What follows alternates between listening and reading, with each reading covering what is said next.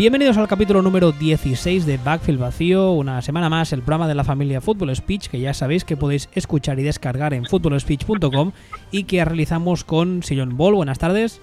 Buenas tardes. Que como podéis comprobar esta semana vuelve con el sonido de los 90, esperemos solucionar ese tema pronto que ya sabéis también que en Twitter es arroba Bowl y a mí mismo me podéis eh, leer como arroba wbistuer. Antes de empezar con el programa de hoy, una nota muy rápida, un poco de autobombo, no os lo voy a negar, y es que ayer los amigos de Route Running, que es un, es un podcast que está muy majo, que habla de college básicamente, me invitaron a hablar de quarterbacks. La idea principal es que el programa fuese una cosita así corta de media hora, 45 minutos, y nos fuimos casi a las dos horas hablando de quarterbacks. Y la verdad es que, mm, aunque no os guste o no compartáis mi opinión sobre los prospectos, mm, yo estoy bastante contento de lo que de lo que quedó, del programa que quedó, y es básicamente eso. Si os interesan los quarterbacks, que suelen ser la posición más importante, pues es hora y media, dos horas hablando sobre los que se presentan este año al draft. Y nos queda un programa muy majo. Así que si os hace ilusión, les buscáis en Twitter, que son arroba running. Y nada, route running, vamos. Y nada, y eso. Y dicho eso, hoy sí vamos a empezar con el último programa que nos queda. Ya sabéis que hemos hecho un programa por división repasando los movimientos que, las necesidades que creemos que tienen los equipos de cara al draft y a la agencia libre. Hoy le toca el turno a la última división de la NFC, que es la NFC Sur, que la forman los Tampa Bay Buccaneers, los Atlanta Falcons, los Carolina Panthers y los New Orleans Saints. Vamos a empezar con los Tampa Bay Buccaneers. En los movimientos eh, más destacados de los Bucks esta offseason tenemos una lista bastante larga. En primer, lugar, renovaron por 5 años al defensive end William Goldstone. Ah, han perdido como agente libre al defensive end Jackie Smith, al tackle Gusder Cherilus, nunca sé cómo pronunciarlo esto. A Chris Conte, el safety, también se declaró como agente libre. Han perdido también a Mike Lennon, que se ha ido a Chicago. A Vincent Jackson, el receptor. A George Robinson, el cornerback. Y a Cecil George, a otro receptor. Chris Conte, que era agente libre, le han firmado por, le han renovado por dos años. Luego también de los Redskins han firmado por tres años a Chris Baker, un defensive end. Dishon Jackson le han firmado proveniente de los Redskins también por tres años. ¿Hola?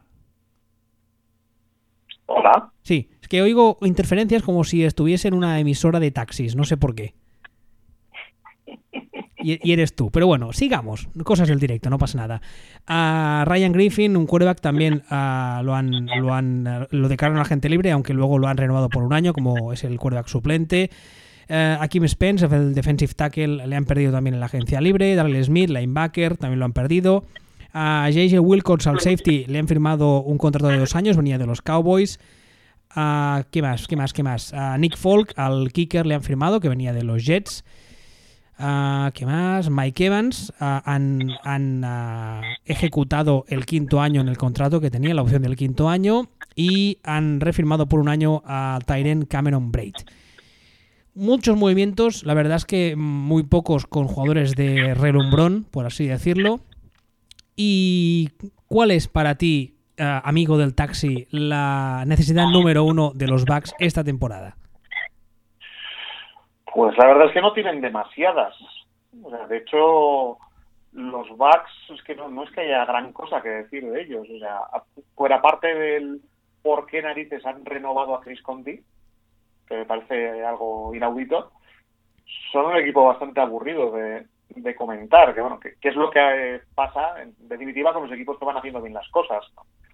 Me recuerda bastante a lo que comentábamos la semana pasada de los Eagles, esto de que van poniendo las piezas en su sitio, y solo les falta responder a la pregunta de, cómo de bueno va a ser el quarterback al final, ¿no? La horquilla esta que va de Andy Dalton a Aaron Rodgers, más o menos, ¿no?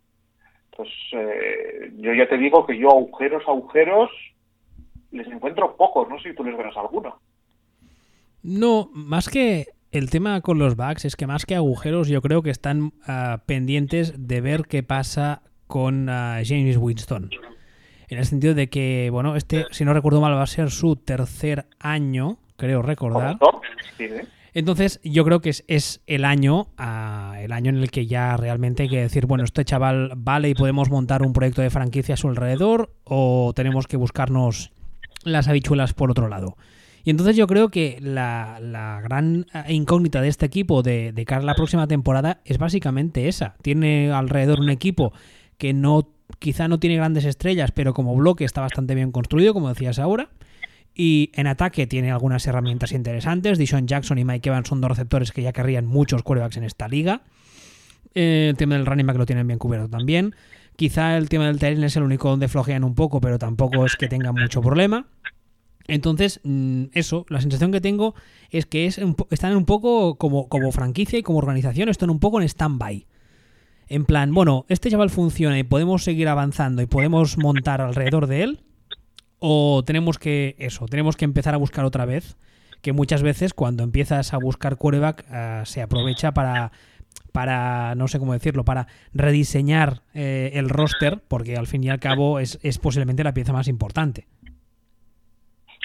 sí, de todas formas, yo no les veo tanto en, en stand-by, quiero decir. A mí me parece que este año no es tanto que tengan que probar a, a James Winston, que, sí, como que es el año que le quitan las ruedecitas de, laterales de la bici. ¿no? Porque decimos, no tienen ese. Hombre, le han traído a Deson Jackson, que además es que le han traído bien traído. Le han traído para que vaya largo, descongestione ¿no? y agarre las mandarinas del quarterback y en teoría es que combina perfectamente con Mike Evans, que es otro perfil de, receptor, más grandote y tal.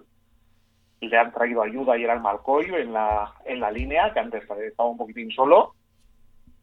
Y el movimiento para mí secretamente importante, que es que han renovado a Mike Smith, que siempre sonaba mucho para posiciones de head coach. Y a mí como head coach no me convence, pero como coordinador me parece muy, muy aceptable, como coordinador defensivo. ¿no? Entonces, yo realmente es que digo, volviendo un poquitín al tema de las necesidades, digamos, ¿qué, les queda? Hombre, te diría que cornerback, el año que viene les tocará sustituir a Brent Grimes, que termina contrato y tiene ya unos añitos. Y running back, que Doc Martin pues empieza a tener igual demasiadas historias personales y, asuntos turbios por ahí y, poco más, y no son necesidades urgentes son necesidades estas que además vienen muy rotundas en el draft, vienen con, con, muchos jugadores en, esos roles. Así que casi desde el primer momento pueden, pueden ir al draft como coger el mejor jugador que haya. Entonces, mm, por eso te decía el tema de los agujeros, que yo agujeros, agujeros, no les veo. No, no, no, no es otra. En estos programas hemos encontrado, ahora no, no recuerdo el caso concreto, pero sé que hemos encontrado otros equipos que tenían necesidades de esas que dices, vamos, están, están señaladas con un rétulo de neón rojo, con una flecha diciendo hay que draftear y hay que cubrir aquí, y hay que poner un parche aquí. Este no sería el caso, y además es que mm, se da la, la, la, no sé cómo decirlo, se da el escenario, la situación que estar en una división que en principio mm, tú sobre el papel por los, eh, las actuaciones de los equipos que la forman en los últimos años dices es una división complicada pero luego mm, falta ver cómo estará los Saints en defensa falta ver cómo estarán eh, los Panthers en general porque el año pasado fue la cosa como fue. Falta ver si Atlanta después de todas las pérdidas después de la Super Bowl estará igual de potente. Y entonces es un poco que la división, mm, o sea, tú ya te digo, de entrada lo, piensas así rápido y dices, vale, una división muy competitiva. Pero luego te paras un momento a analizar y dices, ojo, porque igual con la tontería Tampa se la puede llevar, ¿eh? Hombre, es que, hicieron 9-7. Es que no vienen de haber hecho el año pasado 6-10. Es que hicieron 9-7. Y este año deberían ir a más.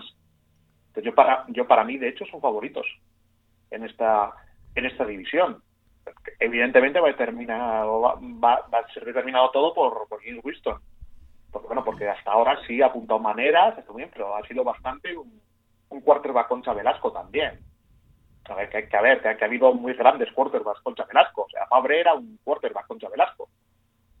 Que ha habido momentos que, que James Winston, pues, bueno, pues parecía que solo le faltaba enviarle una foto en pelotas a una animadora para, para ser el nuevo Fabre. Pero claro, también tiene el riesgo de un día de estos levantarse un día y decir, coño, si soy yo Freeman, ¿qué ha pasado? Entonces, los, próximos 5 o 10 años de los backs van a depender de hacia dónde caiga la moneda con, con este quarterback. Pero si el año pasado se plantaron en 9-7 y la progresión de, de Winston hasta ahora ha sido la adecuada, ha sido la que tenía que ser, nada me indica que, que vaya a venirse atrás o que o que vaya a empeorar o que se vaya a convertir en, en George Freeman. Entonces, bueno, no sé.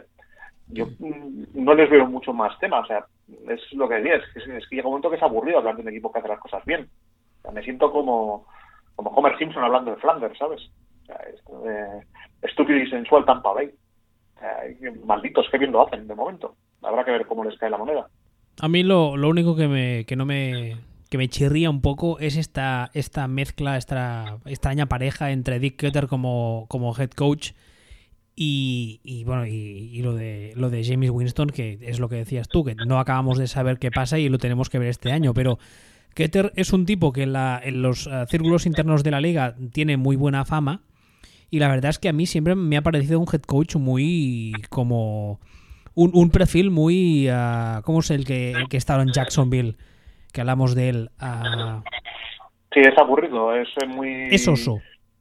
Es oso, sí. Es, es, es, es osainas. Entonces, para, para un equipo... Eh, me recuerda un poco, salvando las distancias, porque creo que, que Tony Dungy es mejor head coach, me recuerda un poco en, al caso de los Colts, cuando estaban con Manning, con Manning y, y que necesitabas un head coach de perfil muy bajo, que lo único que, que hiciese fuese un poco mantener cohesionado al grupo, ¿no? cuatro palabras majas, la gente de buen humor y poco más porque el equipo un poco se autogestionaba. Y con Keter, no digo que estos calls, hay que estos backs sean como esos calls, sino que Keter es ese perfil de head coach. Es un perfil así, Danji, en plan, todos estamos felices, todo es maravilloso, todo tranquilo. Pero yo creo que este equipo en este momento necesitaría un perfil de entrenador un poco más. Uh, más, uh, no sé, agresivo, por decir algo. Pero bueno, igual son pajas mías, no sé. No veo por qué. Es decir, el año pasado, ya, ya te digo, el año pasado se han plantado en el 9-7 y con la sensación de que iban a más. Y que están yendo a más y a más y a más.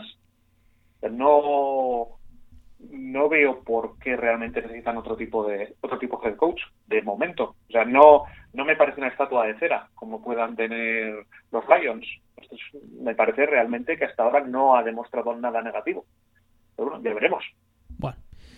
No sé, pasamos a los siguientes, ¿te parece? Porque esto es la verdad es que es lo que tú decías, no tiene mucha chicha para analizar. Pues donde tú quieras, vamos.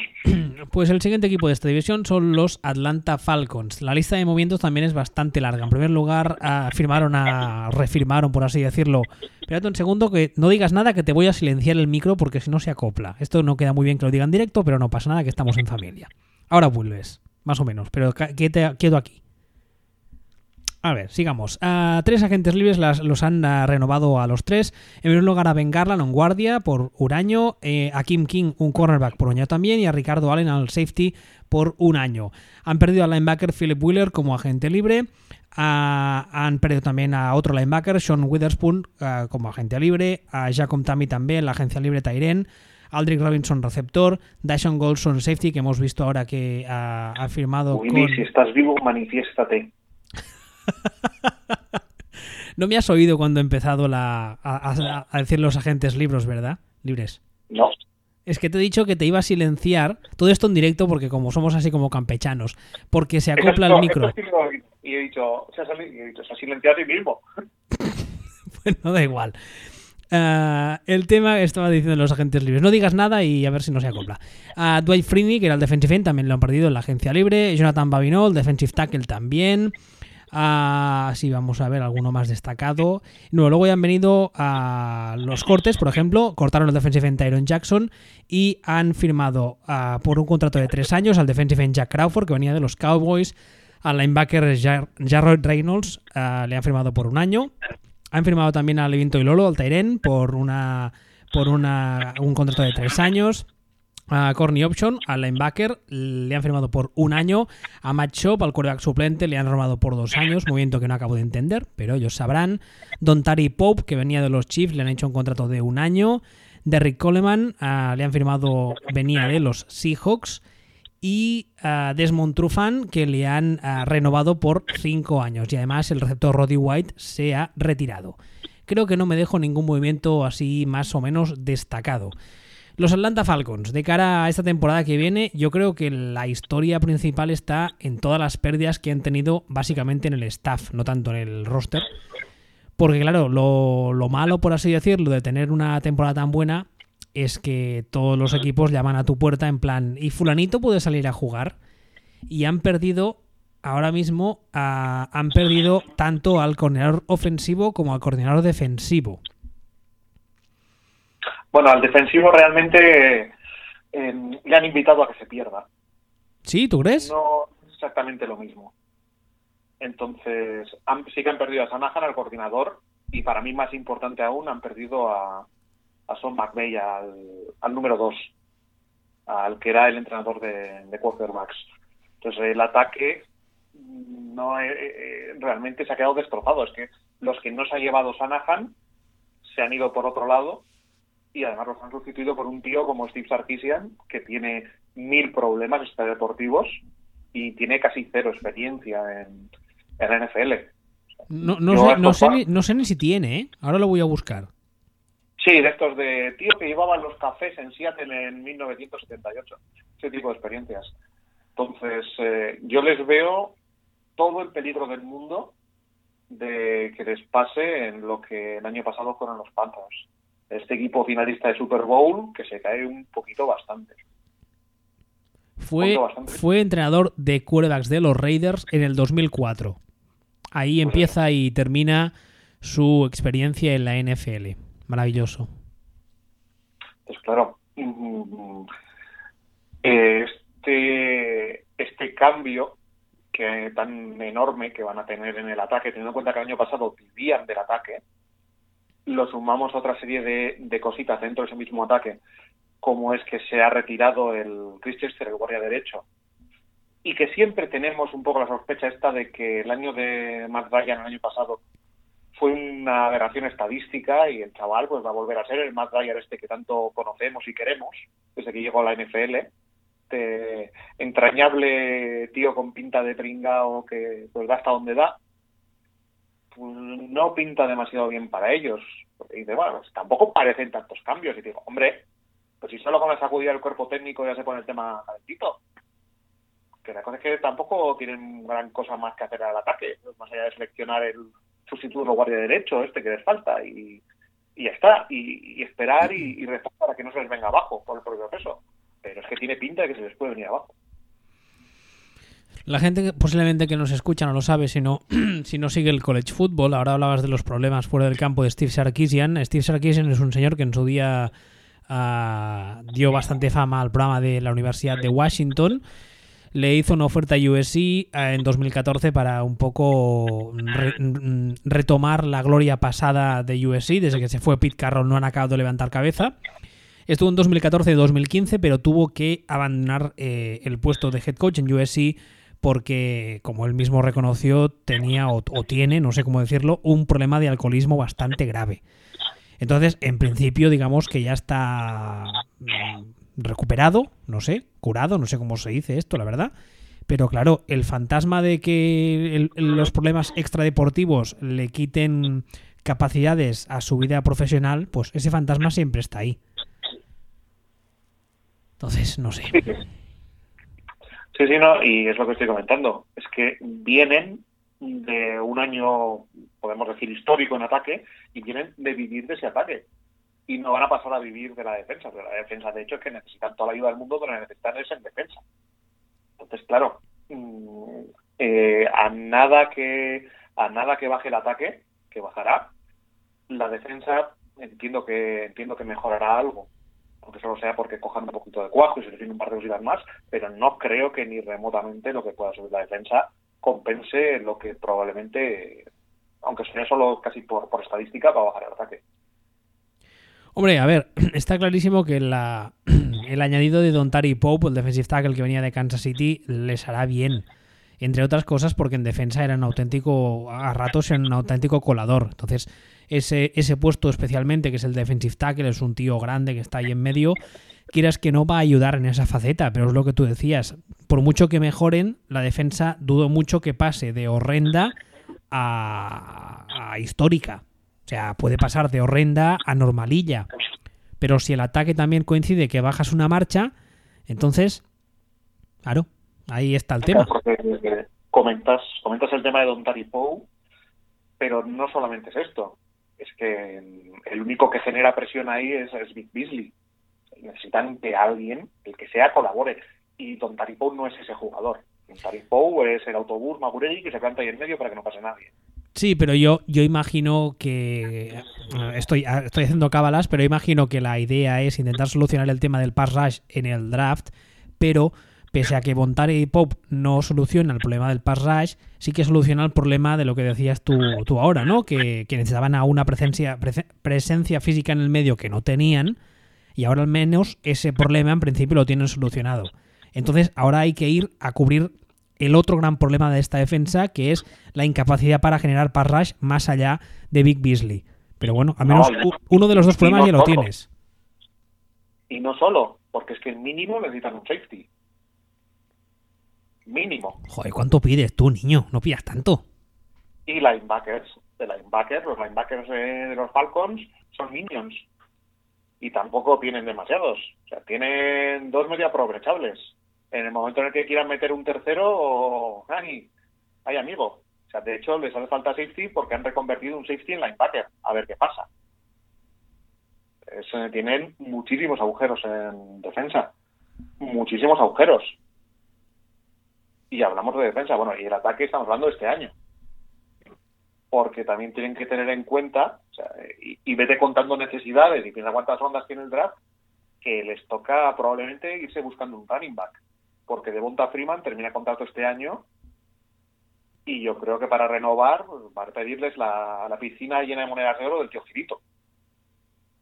Entonces, tienen mucho, mucho tema que, que solucionar para haber sido un equipo que el año pasado ha sido finalista de, finalista de la competición. O sea, necesitan tocar toda la defensa y poner una vela a la Virgen del Santo Quarterback para que el cuerpo técnico se, se agarre en ataque de nuevo.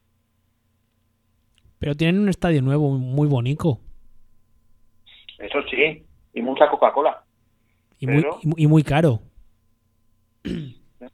Habrá que ver, habrá que ver qué pasa. O sea, yo les veo con demasiadas incógnitas como para parecerme favoritos o parecerme que pueden repetir lo del año pasado. Yo, fran- francamente, mm, les veo últimos de división. No, yo no. yo Yo no. sí. En, en una división en la que están estos Saints, no pueden ser últimos estos. Yo creo que sí. Además es que yo creo que la gente se va a dar, mucha gente se va a dar con un canto en los dientes porque el año pasado se, eh, se hicieron muchas pajas mentales con Matt Ryan. En plan, finalmente ha llegado el Matt Ryan que todos esperábamos cuando salió de college.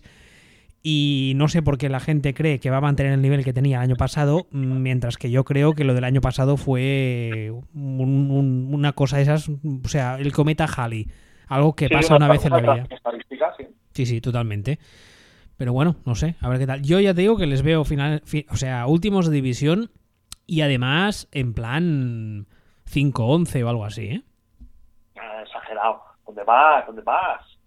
Tampoco, tampoco es para tanto. Igual soy, igual soy muy hater de seis partidos. igual soy muy hater de Atlanta porque tienen a Match Shop, pero ya te digo yo que es lo que es lo que veo. Igual me equivoco, no sé, ya veremos. Mira, pones pones un- una estatua de estas de, de- de los chinos, de un gato que mueve el puño arriba abajo, le pones ahí el le pones ahí el balón para que se lo lance a Julio Jones y solo con esa jugada Julio Jones ya te gana 5 o 6 partidos. Él solo. No necesitan más. Entonces, pues, pues, más menos, más menos, ahí andarán. O sea, el, el suelo por debajo de los 6 partidos no lo ganan, no lo van a tener. Vale, pues pues 6-10. 9. Pero qué negativo eres, Moriarty. En fin, ya veremos. Ah, ¿Algo más que añadir de los Falcons o pasamos a los Panthers? Pasamos a los Panthers. Muy bien, pues pasemos a los Carolina Panthers. Movimientos destacados en esta agencia libre. Han refinado por dos años al running back Fozzie Whitaker. Han perdido en la agencia libre al receptor Ted Ginn y al linebacker AJ Klein. Klein. Ah, han perdido también al guardia Andrew Norwell. Han firmado proveniente de los Vikings al tackle ofensivo Matt Khalil por cinco años. Han firmado también al receptor Charles Jones, que también venía de los Vikings. Ah, también al cornerback también de los Vikings, a Captain Monerlin, que le han firmado por cuatro años. Han firmado al receptor Russell Shepard por un contrato de tres años que venía de los Buccaneers. A Julius Peppers, que estaba en los Packers, ha vuelto a casa por Navidad. Han firmado, ha firmado por un año. Han firmado a Mike Adams, al safety que estaba hasta ahora en los Colts, por dos años. Al guardia Chris Scott uh, le han uh, renovado por un año, han renovado por dos años al defensive tackle Kyle Love, al cornerback Teddy Williams le han firmado también por un año, Garrett Gilbert, quarterback que estaban los Raiders, le han firmado como suplente, no sé muy bien por qué. Al receptor Kelvin Benjamin le, le han ejecutado la opción del quinto año en su contrato. Jonathan, Stewart le han firmado por un año más. Y finalmente a Kawan Short, al defensive tackle, le han renovado por cinco años hace nada. Creo que ayer o antes de ayer. ¿Qué? ¿Qué me da fe, como decimos aquí, con los Panthers? ¿Tú les ves? La, la, pregunta del millón es: ¿tú crees que van a mejorar lo del año pasado que fue como un poco desastre general? Hombre, eso sí, eso, pero esa no es la pregunta del millón. La pregunta del millón es ¿por qué han fichado a la mitad del equipo los Vikings? O sea, esa es la pregunta del millón. O sea, esto, es, esto es como si el Barça este año hace un mal año y dicen, pues el año que viene para remontar vamos a fichar a medio equipo de Osasuna. Y dicen, estás tonto. Pero, pero ¿qué me haces fichando a los Vikings como si fueran superestrellas? A ver, a ver vamos, a, vamos, a, vamos a centrarnos. La verdad, la verdad, es que es un poco raro, ¿eh? Es, es, es rarísimo. ¿no? Ellos sabrán lo que hacen. Hombre, ¿Ya? a ver, el de, el de Matt Khalil te lo compro porque... No has visto jugar a Matt Khalil mucho últimamente, ¿verdad? Mm, y le han firmado cinco años. No, igual estoy confundiendo con alguien. ¿Por qué? Igual estás confundiendo, no estés confundiendo a Matt Khalil con Khalil Mack, pero Matt Khalil el año pasado tenía tenía agujeros, era, era el hombre Ruger. Entraban por ahí como querían. Era, era un desastre y lleva así ya un par de añitos. Pues yo bueno, no lo entiendo. Pero, Pero este, bueno, este no es el que tiene un hermano por ahí. pues eso ya no lo sé. Eso ya no sé, sus veleidades familiares ya no las conozco. Tiene un, este no tiene un hermano que juega también por ahí. Espérate que lo voy a buscar. No, no juega, no, no se entera el hermano. No sé. No, no, no, tengo ni idea. ¿Este no es el hermano del center que tienen estos?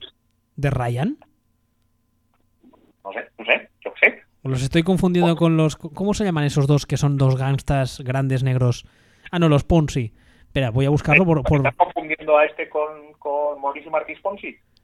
No sé, es que... Eh, no, este, es un, este, es un, poco peor. A mí me suena que, que, son hermanos también estos dos, pero bueno, ahora te lo, ahora te lo busco. No lo sé, pues igual, igual sí, no sé, pero bueno. Los Ponzi sí, pero bueno. Eh, volviendo al tema de los Panthers, mmm, yo lo que hicieron el año pasado yo no me lo esperaba. Yo esperaba un poco de regresión, pero no esperaba que se fueran al, al 6-10. Sí que son hermanos. Me alegro mucho por ellos y por sus padres. pero, pero es que el año pasado es que les salió todo mal. Este año deberían rebotar, lo que no sé hasta dónde, pero rebotar seguro que rebotan. Entonces, el, porque si te centras un poquitín en el año pasado, desde el 15-1 de hace dos años, decidieron que no necesitaban tener cornerbacks de primer nivel y le dijeron a Josh Norman, mira, guapo, ahí tienes la puerta larga. Descubrieron que, pues, necesario a lo mejor no es, pero les venía de puta madre tener cornerbacks de primer nivel. Y que a lo mejor fue una cagada lo de Josh Norman y Luke Wakely, que era un poco el alma de la defensa, pues lo que descubrió fue cómo se hace para tener conmociones cerebrales constantes. Pues entre una cosa al otro y que el front seven ya no era tan dominante, pues, pues problemillas, pero no problemillas de 6-10. O sea, los números del equipo eran de 9-7, de 8-8 como mucho, estadísticamente, pero acabaron 6-10. Entonces, bueno, no sé a ti qué te parecerá, que pueden, hasta dónde pueden rebotar, pero yo los veo equipo de playoff, tranquilamente. Muy tranquilamente. El problema es que el año pasado, yo creo que todo el mundo lo sabe a estas alturas, los uh, del estilo de, de Cam Newton no son santos de mi devoción. Entonces, el año pasado, claro, pese a que la gente estaba viendo que estaba jugando mal, cuando lo poco que, que le critiqué, la gente, un poco, la sensación que yo tenía es que, claro, la idea que cogían es que como yo soy hater de Cam Newton, le criticaba, pero a mí me parece que es el tipo de quarterback... A ver, ¿cómo voy a argumentar esto para que no me manden paquetes bomba a casa? Digamos que no es, obviamente no es uh, un bust, eso es más que obvio, pero yo creo que es un pasito más allá, o sea, un, un, un, peldaño por encima de toda esta playa de quarterbacks que han salido o que van saliendo de forma reiterativa, que son el futuro de la NFL. Ah, obviamente, ya digo, no es un draft bust y es un, es un buen jugador, pero yo creo que se ha hinchado mm, demasiado la percepción ah, general que se tiene de Cam Newton y que se le considera mejor quarterback de lo que es. Especialmente porque eh, la sensación que me da es que es el tipo de jugador, como han habido otros antes que él, por ejemplo Mike Vick, pese a que era un estilo completamente diferente, y Cam Newton es mucho mejor pasador, que en cuanto se le acabe el físico, esta, esta especie de marcha más que lleva siempre respecto a los demás que están en el campo, que le permite hacer un poco lo que le da la gana, va a desaparecer. Y entonces, el día que nos quede simplemente Cam Newton como pasador, o los días que porque el equipo defensivo rival le consigue poner en ese aprieto y le obliga a ser simplemente el Cam Newton pasador, yo creo que tiene muchos más apuros de los que la gente mm, quiere darse cuenta. Y yo creo que. Mm, no sé, es que ves las estadísticas, estoy hablando de memoria, estoy haciendo el cuñado, lo cual siempre decimos que no debe hacerse nunca, pero que yo recuerde el tanto por ciento de completos no es que fuese una pasada de alto. Y para un quarterback NFL mm, me chirría.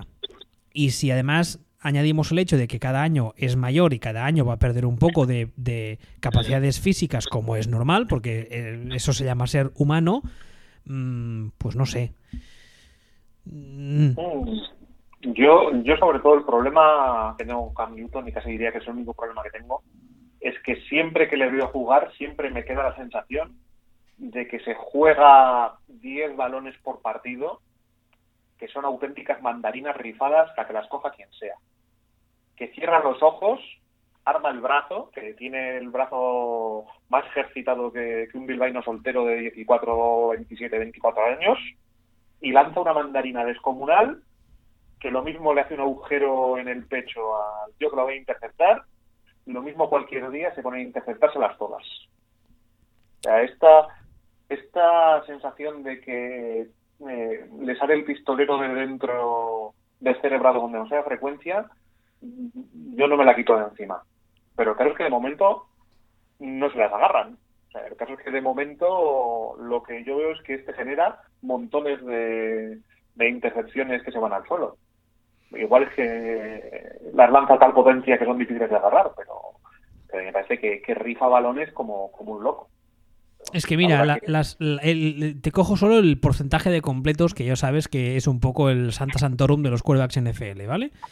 Hace tres años, en 2014, fue 58,5. Siempre se suele decir que por debajo del 60% un quarterback titular en NFL ya mal, pero bueno. 58,5, que está ahí ahí. Al año siguiente, 59,8, que está casi al 60. Y este año pasado fue 52,9. O sea, apenas el 50% de pases completados. Eso para empezar. Y luego hay un tema, que es esas cosas de las intangibles que yo digo siempre, que la gente muchas veces sé que me toma por loco, que es el tema del lenguaje corporal. Nunca le he visto ningún partido en el que durante más o menos todo el partido su lenguaje corporal ah, me resulte positivo, por así decirlo. Siempre tengo la sensación que es el típico niño que en el patio del colegio siempre está a punto de culpar a otro. ¿Tú no tenías algún compañero de clase cuando jugabais a fútbol en el patio o a básquet o lo que fuese que jugáis los vascos, siempre culpaba a los demás? Sí, yo mismo, pero porque jugaba de portero. Bueno, pues en este caso tú mismo, pero seguro que la gente que nos escucha tiene eh, en la cabeza eh, ese perfil de, de chaval, que jugando al deporte que fuese, siempre era culpa todo de los demás. Él la cagaba, sí, pero la cagaba porque los demás no ayudaban, la cagaba porque, ¿sabes lo que quiero decirte? Y con Cam Newton, siempre que le veo, siempre tengo esa sensación de que es un tío que es incapaz, es incapaz de asumir que muchas veces la culpa es suya y solamente suya. Entre otras cosas porque es el quarterback. Y eso va, va con el cargo.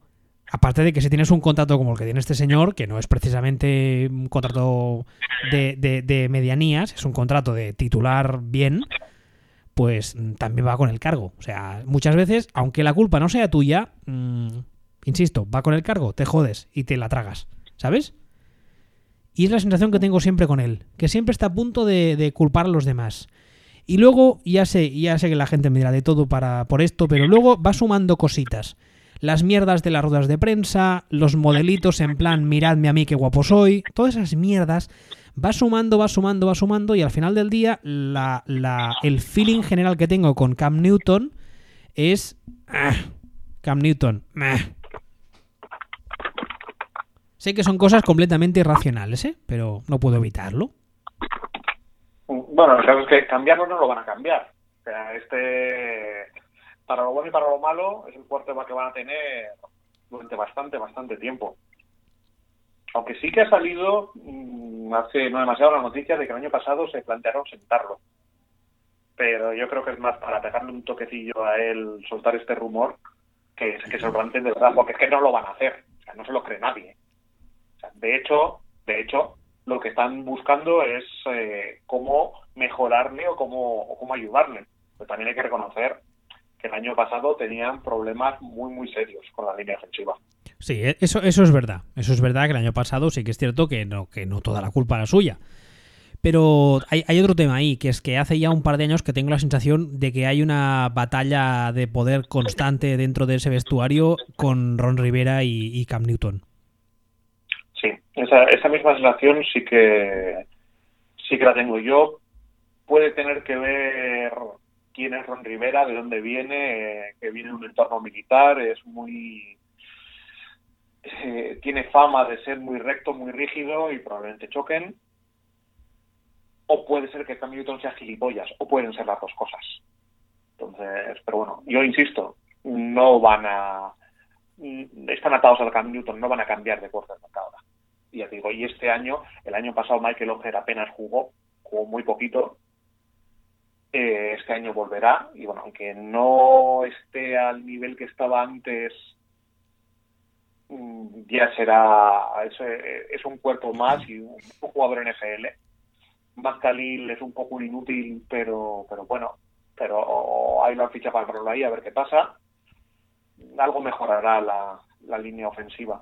Y a ver, también, también hay que ser justos con, con Cam Newton, que eso no lo he dicho. Tienes al Tyren, que obviamente es un Tyren ah, ah, Pro Bowler, tienes a Greg Olsen, pero luego tienes a los dos receptores que son titulares, que son Kevin Ben- Benjamin y Devin Funches, y había gente el año pasado que los defendía y tal. No sé a ti qué te parecen. Yo la verdad es que cuando pienso en el top 10, top 15, top 20 de receptores de la liga, no me viene ninguno de los dos a la cabeza.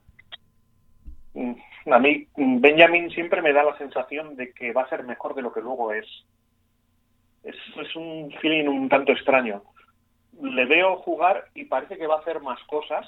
Parece que es buenísimo, pero luego no genera. Y Funches directamente no parece. Lo que pasa es que, pues que, bueno, no me sorprendería que este año seleccionaran también un, un receptor por ahí para, para ayudar o para cargarse a Funches o para, o para poder tener tres tipos por ahí. Pero, pero ya digo que yo entiendo que, que buscarán algo en línea ofensiva y buscarán, que tampoco lo hemos comentado, eh, tienen que conseguir un running back con un poquito más de presencia que Jonathan Stewart. Porque si te da miedo que Cam Newton reciba hostias y por su forma de jugar va a recibir hostias, tú no puedes mandarlo a la guerra con Jonathan Stewart. De hecho, yo creo que la, el hecho de que le hayan renovado solamente por un año indica bastante claro que van a draftear a algo. No sé si en primera, segunda, tercera, séptima ronda, pero van a draftear algo con la intención de darle unos pocos balones y de que el año que viene Jonathan Stewart adiós y quedarse con, con Whitaker y con el supuesto nuevo que van a draftear este año. Es la sensación que tengo, ¿eh? Sí, no, yo, yo tengo la misma. Y también deberían draftear, y supongo que seleccionarán eh, Parras. Eso, eso, eso te iba a decir, eso te iba a decir. A Julius Peppers lo listan como defensive end. Sí, es lo que ha sido toda su vida. Sí, bueno, pero en Green Bay lleva unos cuantos años que estaba más de pie que, ¿no? Si no recuerdo mal. Sí, pero eh, Packers juegan 3-4. Entonces él estaba jugando de, de pass rusher. El pass rusher en un, en un 3-4 pues acaba siendo el outside linebacker. Sí, pero me, me refiero que aquí vuelve a una 4-3, que es su esquema, digamos, eh, prototípico, y vuelve como defensive end de 4-3. Y claro, quieras que no, pues eh, el- el- su, su- su aportación o su, su forma de jugar va a cambiar. Sí, pero tiene 40 años. No tiene 40 años, no me seas hater. ¿Cuántos años tiene? No sé, pero 40 no, Cafre, a ver, voy a buscar. es una hipérbole, pero, pero si me, ahora mismo no sé cuántos tiene, pero si me dices que tiene 38 me lo creo. Cuño, 37. Pues eso. Joder. Es que está muy, muy mayor. Y ojo, el año pasado de vez en cuando funcionaba. Lo que pasa es que hacía una jugada y se tomaba vacaciones el resto del partido. Pero es que está, está muy, muy mayor. Y Chas Johnson que tiene, creo recordar, 30, pues tampoco tampoco te creas tú que, que transmite sensación de mi carrera va a durar muchísimo. Eh, entonces yo creo que necesitan ir pensando que, necesitan algo ahí para sustituir a estos dos. Y a Julius Peppers, andate con ojo que no lo necesiten sustituir desde ya. Que no venga solamente como cementerio de elefantes a morir a casa, saludar a la familia y empezar a cavar su propia tumba y tumbas ahí dentro porque no, porque te digo yo que es que está muy mayor. Y tiene mucho mérito aún así, con la edad que tiene, andar como andar, pero es que tiene muchísimos años. Entonces, mm, pero bueno, volviendo un poco al, tema de al tema de necesidades, para mí es eh, rezar para que Luke Webber esté bien, porque si no ahí se les cae toda la defensa si siguen dando con un lo sonado y ayudar a que no maten a, Cam Newton. Eso es lo que eso es lo que necesitan hacer este año. Y para mí solo con eso, pues también estarán en, en playoff. ¿Tú les ves equipo de playoff entonces? Sí, sí los veo equipo de playoff. de hecho es que me cuesta no verlos como equipo de playoff. Yo les veo terceros de división. Sí, pero es que tú a ti lo, tú aprecias más a los Saints que yo. Sí, que por cierto vienen ahora. ¿Te parece que pasemos así rajas casi 20 minutos de los Saints, que sé que te hace ilusión? Sí, vale. Los New Orleans Saints, eh, la lista de movimientos más o menos destacados, han perdido a Ted Jean, el receptor que se ha ido de los Panthers, como decíamos ahora. Han firmado por cuatro años al guardia Larry Warford, que venía de los Lions. Han perdido en la agencia libre a Tim Lelito, guardia, Paul Kruger, defensive end, Tony Hills, tackle, Tim Hightower, running back, Roman Harper, safety, Nick Farley, defensive tackle, Jared Evans, guardia, y Justin Drescher, center. A Nick Farley le han, le han recontratado por cuatro años, el defensive tackle. AJ Klein, el linebacker, le han firmado por un contrato de tres años, que venía de los Panthers. Alex Okafor, linebacker que venía de los Cardinals, le han firmado por un año. Amanda Iteo, que venía de los Chargers, le han firmado por dos años. Sterling Moore, al cornerback, le han renovado por un año. Darryl Tapp, defensive end, le han renovado por un año. Chase Daniel, venía de los Eagles, le han firmado por un año como quarterback reserva. Josh Scobie, el kicker, se ha retirado. Y James Laurinaitis, el linebacker, también se ha retirado. Dicho esto, ¿por qué no te gustan los Saints? Cuéntame. Pues mira, te diría que no me gustan porque la, dura realidad de este grupo de Son Peyton y Drew Brees es que tiene fecha de caducidad y la fecha de caducidad es hace cuatro años. No el año que viene, es hace cuatro años. Ahora mismo tienen el mismo futuro que, un Laserdisc.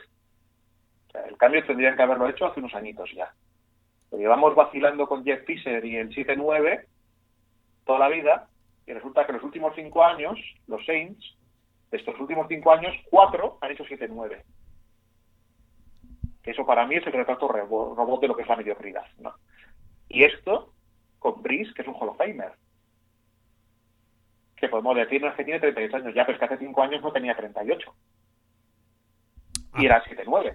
Aparte de que tiene 38 años, pero no me sé sus estadísticas de memoria, voy a buscarlas, pero sigue rindiendo, ¿eh?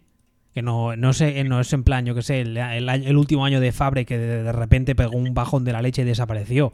No sería el caso. O sea, sigues teniendo quarterback. Sí, pero 7-9. Sí, sí. Y el anterior, 7-9. Y el otro, 7-9. Que algún día habrá que empezar a hablar de Son Payton y habrá que empezar a, responsabilizarle. Porque seguimos hablando de él como, como el gurú del ataque y tal. Y bueno, pero las cifras son estas: 7-9 y las defensas vienen dando más penita que las de Capers. Más pena que las de Capers, ¿eh? Al loro. ¿Qué es decir? Hombre, ha tenido ahí a Rob Ryan, que es el rey del damos más pena que Capers. vamos, que no. Que no. Y, es que no solo es Peyton. Estoy hablando de, estoy hablando de Peyton. El, para mí es que el equipo está caído desde arriba. Tiene al manager, Miguel Loomis, lleva años haciendo el ridículo, que es segunda agencia libre y límite salarial. Pero ridículo. Tiene una política de ampliar, reestructurar los contratos que es que lo único que viene haciendo desde hace años, a mí que este que el tema este de los contratos, los números me interesa bastante, lleva años que lo único que hace es crearse una bola de nieve de marrón salarial y pegarle una patada hacia adelante y decir, bueno, ya lo solucionaremos el año que viene. El año siguiente, más grande. Y el siguiente, más grande. Es que no pueden, no pueden seguir así. Es una señora limpieza arriba abajo. Tú te crees, o sea, insisto, tú, tú, a ti te gustan más que a mí. Tú dices, no, van, a entrar en playoff. Y digo, pero con esta defensa, después de hacer 7-9 cada puñetero año, y este año son un año más viejos que el anterior. Sí. Mm. El tema, el tema del ataque, del que ahora hablabas tú, que además ah, también lo hemos hablado en anteriores programas, está en que para mí New Orleans es uno de los equipos que tiene que ir a por, a por quarterback eh, este draft sí o sí por el simple hecho de que Drew se está aguantando bien. Ahora miraba lo que decía, sus, estadísticas. La verdad es que a nivel estadístico sigue estando un nivel excelente y de hecho esta temporada pasada su porcentaje de completos ha sido mejor que las últimas cuatro anteriores. O sea que en ese, en ese aspecto de momento va muy bien, pero claro, primero es un señor que ya tiene una edad, que igual eh, sucede como ha sucedido a otros antes, de repente un año empieza a dar pena muy a saco y se acabó Drew o le pueden pegar un golpe y lo pueden medio retirar porque no te curas mm, igual a los 38 que a los 23. Entonces, eh, de cara al draft, yo creo que este draft, especialmente siendo un draft que viene muy eh, rico, por así decirlo, en uh, quarterbacks a los que les falta un hervor, yo creo que los Saints lo van a, entre comillas, hipotecar todo o lo van a enfocar todo de cara a buscar al sucesor de, su, sucesor de Brice y luego a buscarle, a buscarle herramientas para que lo poco que le quede acabe de pues acabe bien, acabe a un buen nivel. Lo que pasa que creo que eso será bastante obvio que lo harán en detrimento de la defensa, que como tú decías ahora es una unidad que necesita también muchas mejoras. Entonces, eh, yo creo, no sé por qué, me da la sensación de que este año que viene podemos esperar otro, otro año del ataque de los Saints como tuvieron algunos años pasados, en plan fuegos artificiales, metiendo 45 puntos por partido. Pero claro, eh, cuando tu, defensa son, son eh, modelo Arbeloa, son conos, entonces pues igual no tiene suficiente metiendo 45 puntos por partido. No, y hay otro, hay otro detalle. Estamos hablando del relevo de Brice. Pero vamos a hablar un poquitín del, del contrato de Brice, que es la obra maestra de, de Mickey Loomis. Eh, Brice termina contrato este año. Bueno, pues durante los tres siguientes, BRIS va a suponer un coste suplementario para el límite salarial de los Saints de 6 millones anuales. O sea, en el 2020, BRIS va a estar en su casa haciendo anuncios de Wrangler y los Saints van a tener 6 millones menos de espacio salarial por la última ampliación que le hizo Loomis. O sea, pase lo que pase, pase lo que pase, supongamos que Brice se retira este año. Al los año que viene les cuesta 6 millones de límite salarial, gracias a, mi amigo Lumis. Es, que es una obra de arte de contrato. es, la, es la guioconda de los malos contratos. Es el asteris legionario de las gestiones penosas de Salary Al loro, ¿eh? Que la gente se quede con este detalle. Si Drew Brees se retira o se va del equipo o lo que sea este año, los próximos tres, 2018, 2019, 2020, cada año el equipo palmará 6 millones de espacio salarial por un señor que igual, como decía ahora Sillon Ball, está en su casa rascándose las bolingas a mano cambiada. No, no, y es que, quiero decir, es que si no se retira es igual. Si no se retira y cobra 10, les cuesta 16 de salary cap. Pero es que ya es, a mí me parece mundial que en el 2020 si se retira este año, en el 2020, les seguirá costando 6 millones de, límite salarial. Y esto no lo he visto en mi vida. O sea, en mi vida. Es claro, se retira, se retira Brice ahora y ¿qué pasa? O sea, seleccionan un quarterback nuevo. supongamos, este año. No, pero es que no tenemos límites la el año que viene.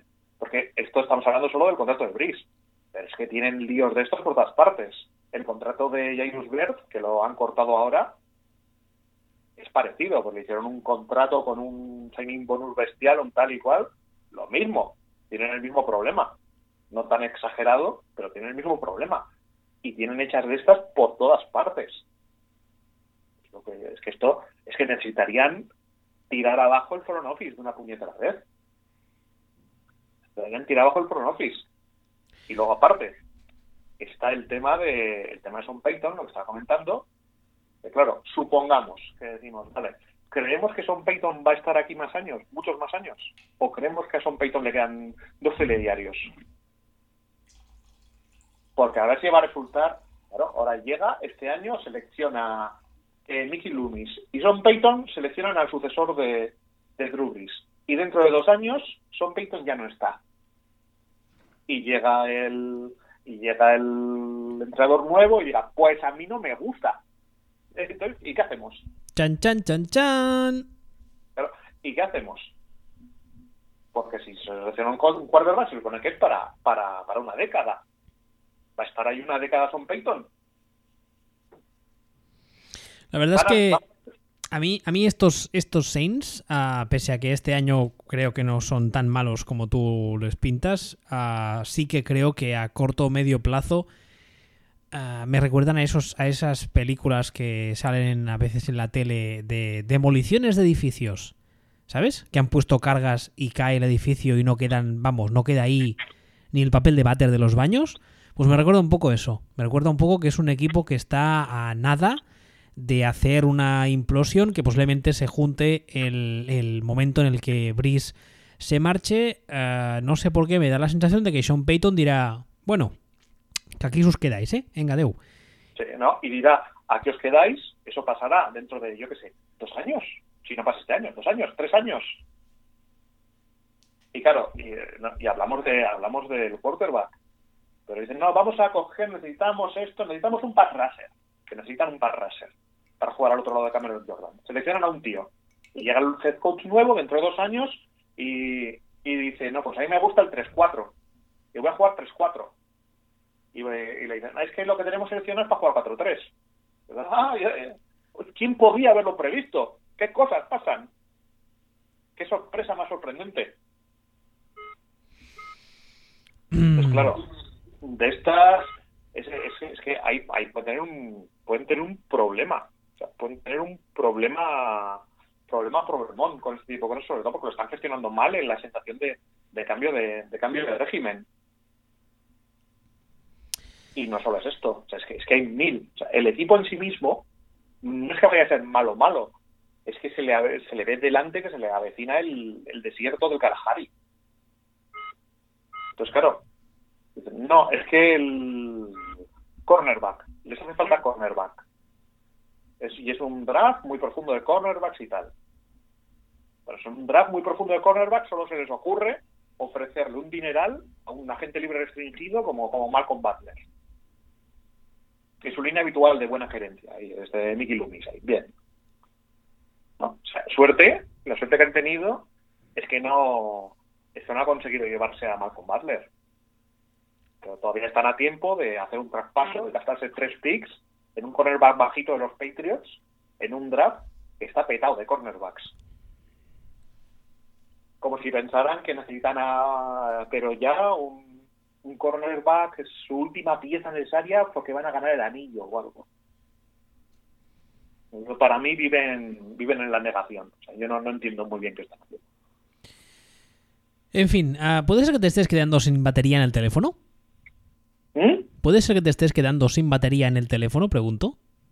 No, puede ser que me esté entrando otra llamada. Ah, bueno, entonces, como eres un hombre ocupado, creo que podríamos dejarlo aquí. ¿Te parece que contemos la idea que has tenido para los para el próximo programa o lo dejamos en plan sorpresa? Mm, como quieras. Bueno, digamos, digamos que vamos a hacer un poco de repaso, pero que la semana que viene habrá programa. Luego ya veremos, veremos lo que hacemos. Pero de momento, la semana que viene va a haber programa. Sí, lo único que tenemos claro es que no vamos a hacer un mock draft porque hay gente que, está mucho más preparada y lo hace bien que nosotros. Exactamente, como por ejemplo los de Mock All, que ya sabéis que si no sabéis dónde ir para buscar perfiles y mocks drafts y esas cosas, mockall.es. Eh, la verdad es que el otro día creo que sacaron un tweet que habían, habían analizado y habían eh, hecho 60 perfiles o una burrada así. La verdad es que se han pegado como cada año desde que la abrieron, se han pegado un currazo de la leche. Recordaros antes de despedirnos que nos podéis escuchar y descargar en footballspeech.com y que nos podéis encontrar en Twitter. A este caballero es arroba bowl y a mí es arroba wpistuer. Hasta la semana que viene. La semana que viene.